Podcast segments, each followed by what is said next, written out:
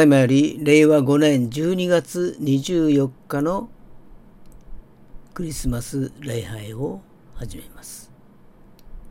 黙祷をもって心を整えてまいりましょう。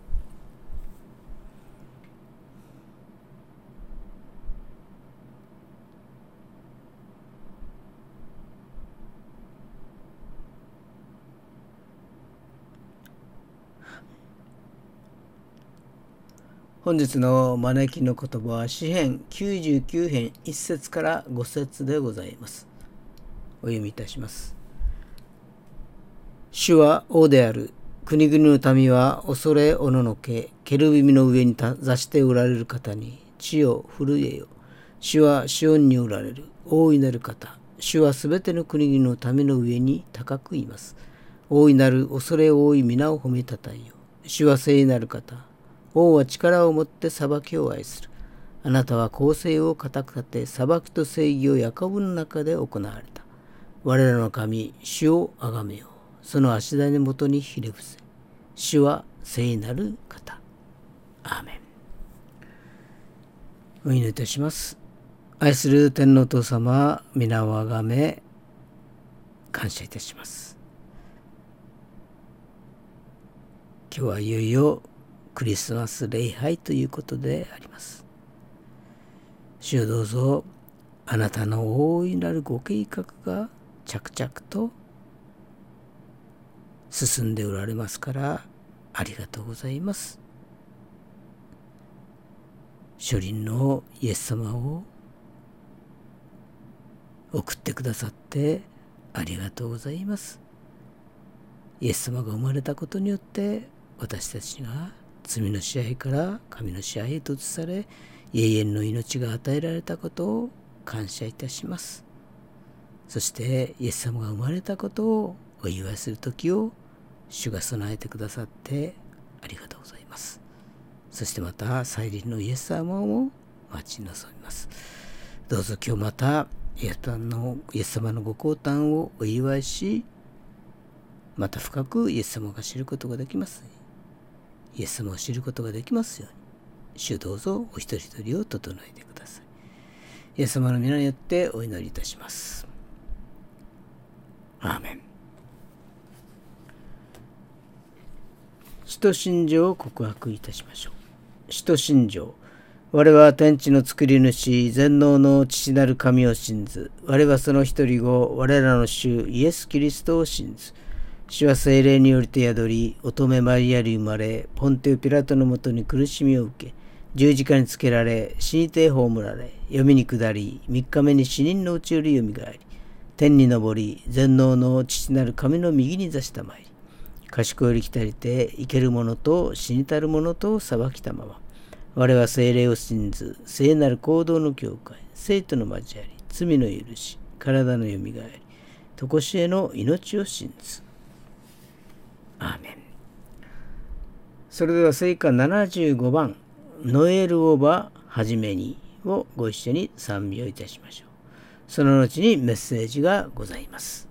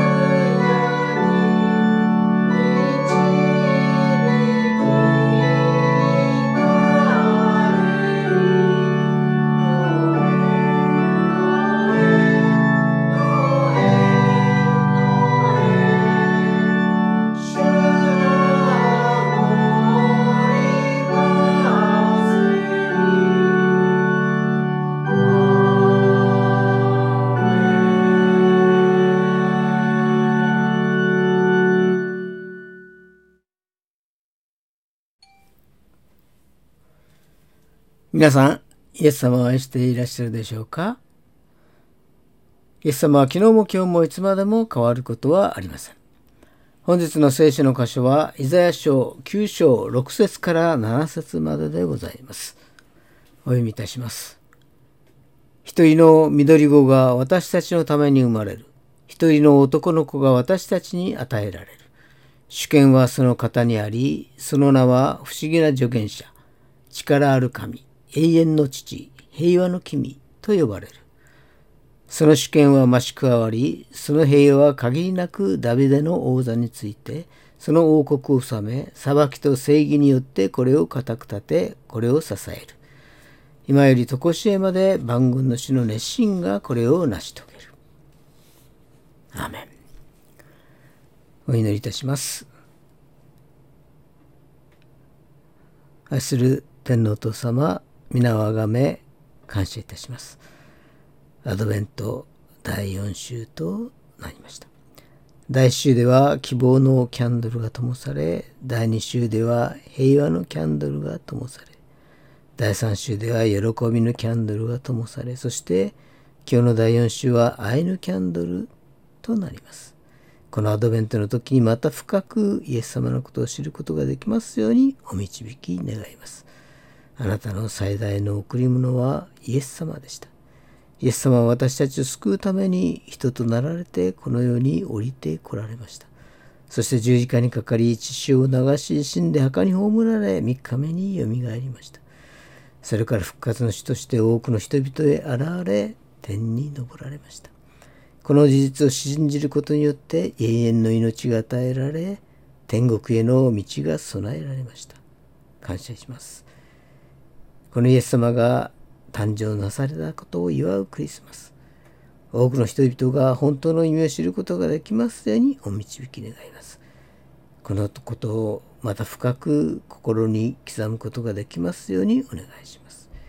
喜びを持ってこのクリスマスのひとときを過ごすことができますようにお願いします。今日の礼拝を感謝し、すべてを感謝し、主イエス・キリストの名前によってお祈りをいたします。アーメン。今日はクリスマスの贈り物と題してご一緒に恵みを分かち合いましょう。クリスマスの時に何かプレゼントを考えている人もいるかと思います。まあ、子供の頃はサンタさんに何をもらおうかと考えていたものであります。シンガポールでは高級車が自販機で買えるそうです。オートバモータースのガラスビルにずらりと並んだ高級車、フェラリー、ポルシェ、ベンツ、ビエンベなど多くの車が並んでいます。タッチパネルで選ぶと12分で車が出てくるそうです。すごいですね。でも本当に価値あるクリスマスプレゼントは聖書の中にあるのです。先日こんな記事を読みました。美容整形相談の記事なんですけれども、相談者の女性が整形したいのは目でも鼻でも顎でもありませんでした。なんと手相なんですね。手相の生命線が短いので整形で生命線を長くしてほしい。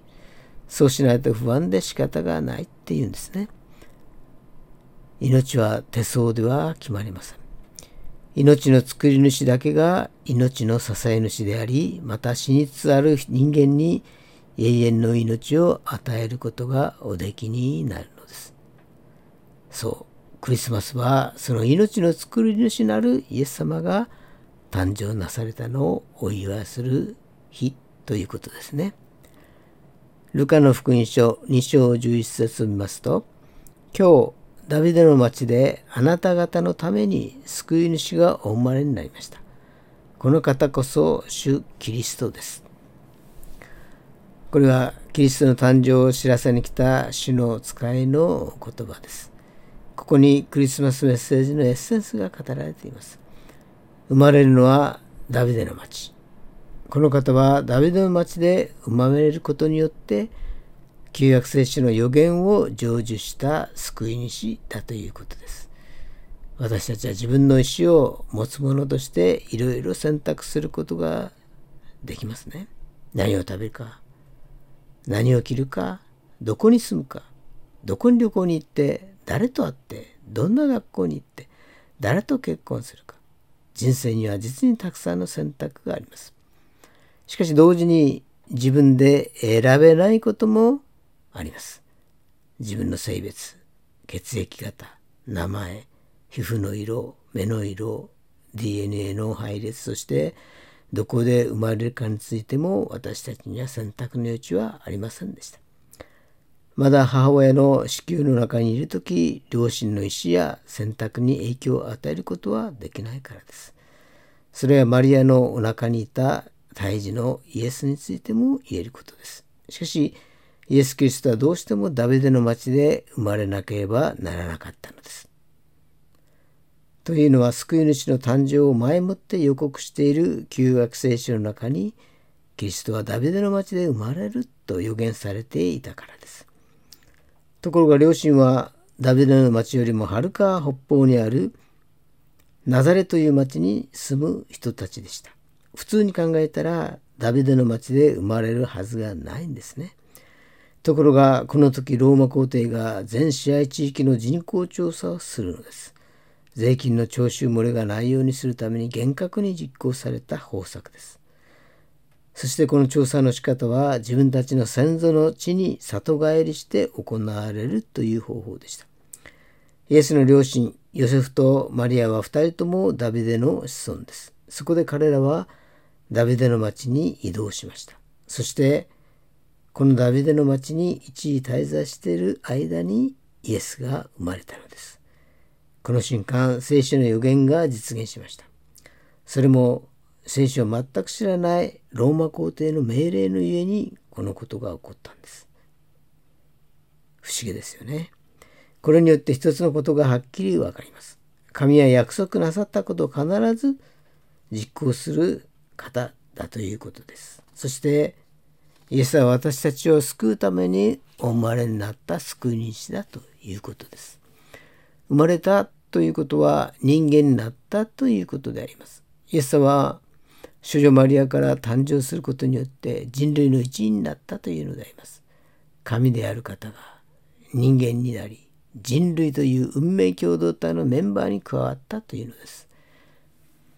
今は亡きクリスチャン作家三浦綾子さんのデビュー作「氷点がいきなり1000万円懸賞小説に選ばれたということは本当に衝撃的デビューでありました。その彼女の2作目は「塩刈峠」という小説です。これは実話に基づく小説なのです。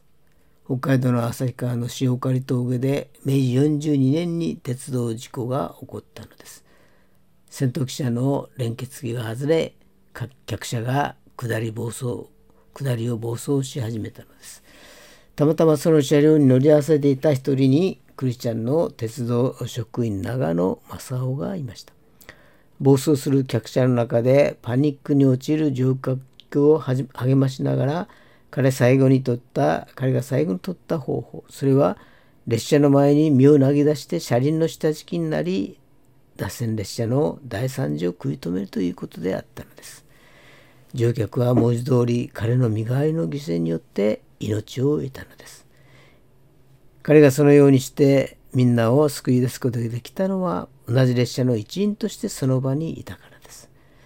キリストは人類の一員としてこの世に生まれた神です。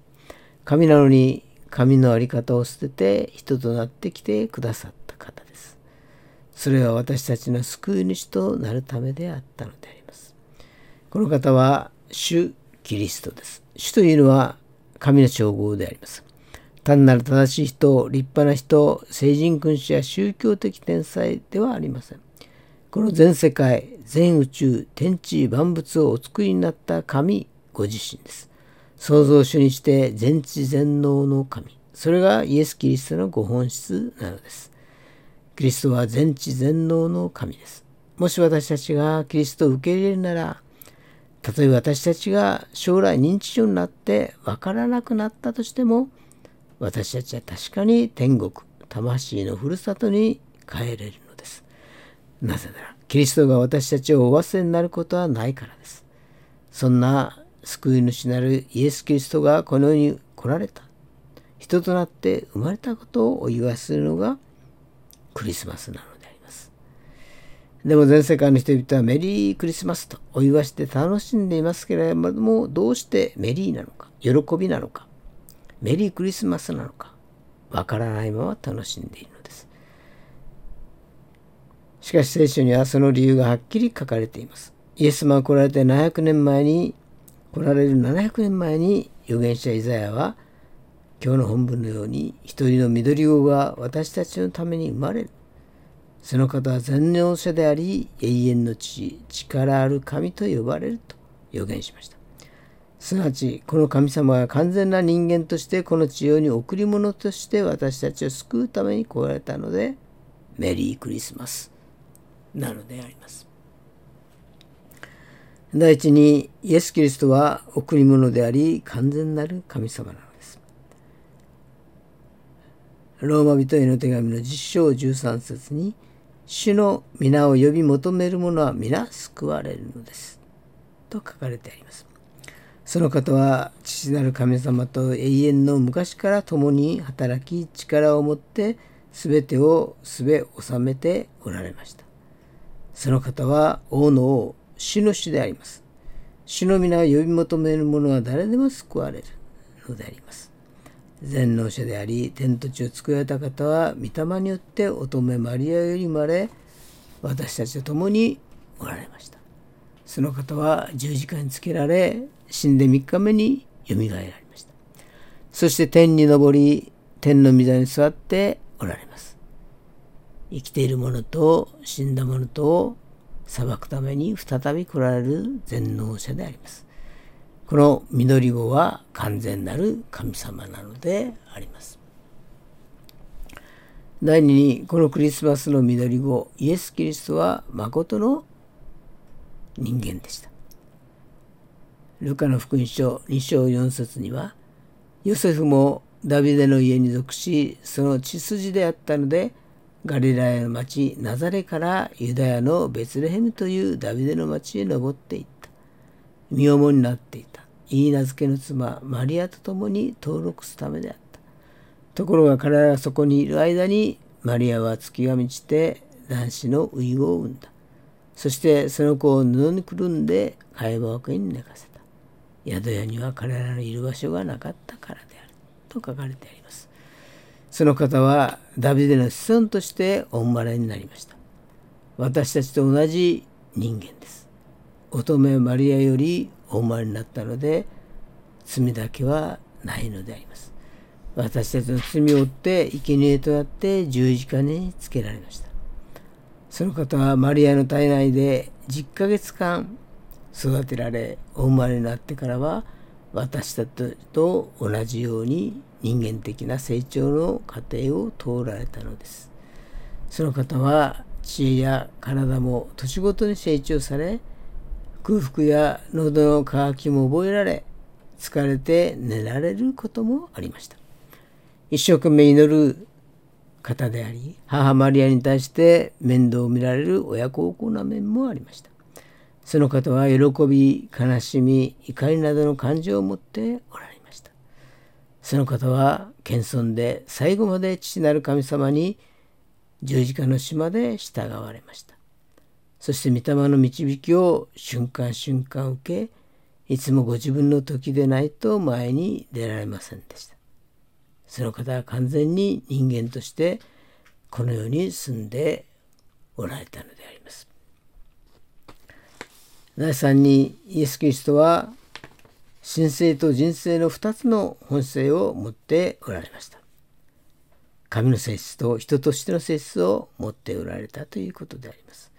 ヘブル書4章14節見ますと、さて私たちには諸々の天を通られた神の子イエスという偉大な大祭司がおられるのですから、信仰の告白を固く保とうではありませんか。私たちの大祭司は私たちの弱さに同情できない方ではありません。罪は犯しませんでしたが、すべての点において私たちと同じように試みに遭われたのです。と書かれてあります。私たちの救いのために2つの本性を持って来られた理由があります。サタンに騙されて永遠に死んでいく人々がサタンに勝利することは不可能でした。人間の力では勝利することはできません。私たち救ってくださるためにサタンよりも死よりも強いその方が人間となって来られなければなりませんでした。イエス様が人としての性質を持って来られたのは私たちに同情するためであります。ヘブル4章15節を見ますと私たちの大祭司は私たちの弱さに同情できない方ではありません。罪は犯されませんでしたが全ての点で私たちと同じように試み合われたのですと書かれてあります。人間としての性質として私たちの苦しみを共に同情できる方だけではなくイエス様の中での神聖神様の性質が苦しみを解決して慰めてくださるのです皆さんその方は今生きておられますその方は今お生まれになって私たちの中におられるのですイエス・キリストの神聖と人生は私たちの祝福の中の祝福ですこの方が私たちを今救ってくださるために贈り物として贈られたのです。クリスマスの贈り物それは神聖と人生をもってお生まれになった緑子イエス・キリストであります。この方を受け入れた人は永遠に死と共に住むことができるのであります。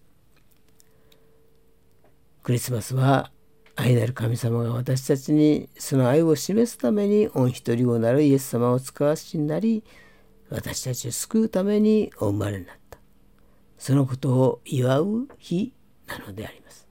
単なるイベントで終わるのではなく本当の意味を知ることができますように。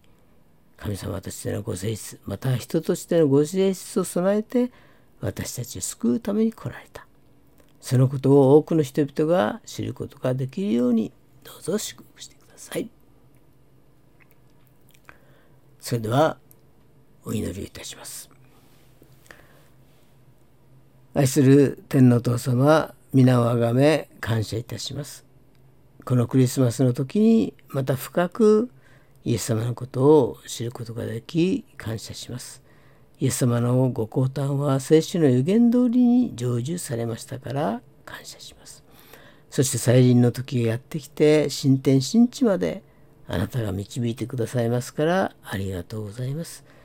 毎年毎年この時を覚えイエス様と歩むことができますようにお願いいたします。今日のクリスマス礼拝を感謝し主イエス・キリストのお名前によってお祈りをいたします。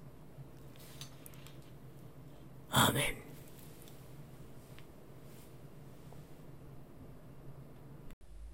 ンご起立くださいまして、なんと素晴らしいをご一緒に賛美をいたしましょう。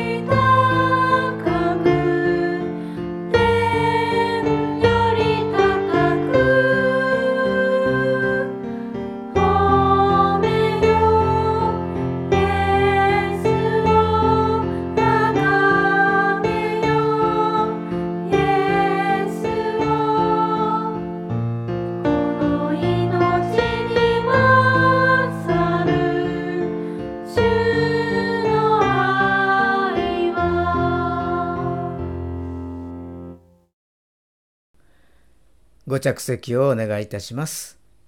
続きまして、献金の時間でございます。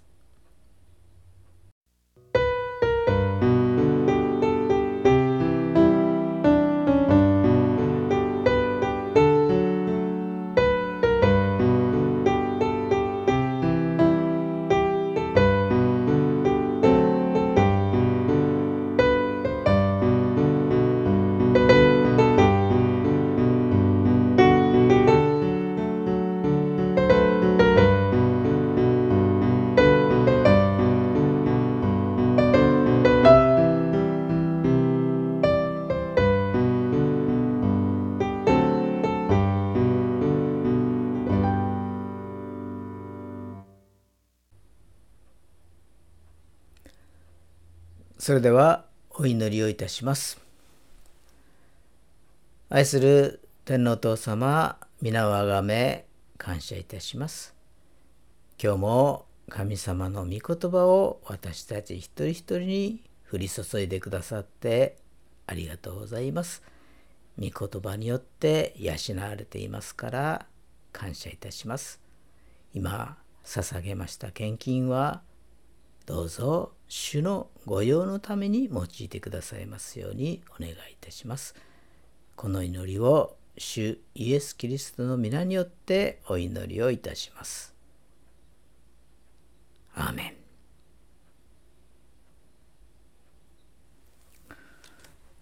それでは主の祈りをお捧げいたしましょう。主の祈り。天に増します我らの父を願わくは皆をあがめさせたまえ。御国をきたらせたまえ。御心の天になるごとく地にもなさせたまえ。我らの日常の糧を今日も与えたまえ。我らに罪を犯す者を我らが許すごとく、我らの罪をも許したまえ。我らを試みに合わせず悪より救い出したまえ。国と力と栄とは限りなく汝のものなればなり。アーメン。それでは聖歌376番父御子御霊の省エネの地に祝祷がございます。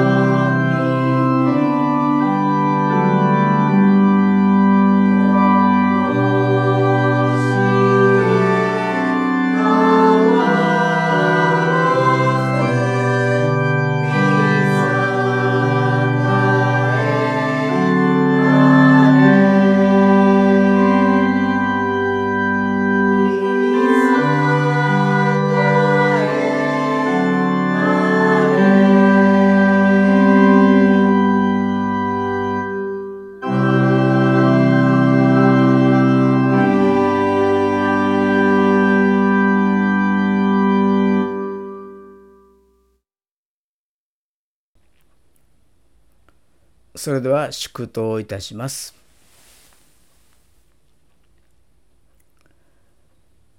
仰ぎ恋願わくは主イエス・キリストの恵み父なる神の愛聖霊様の親しき御交わりがここに集いしお一人お一人の上に今から常しえまであらんことを。アーメン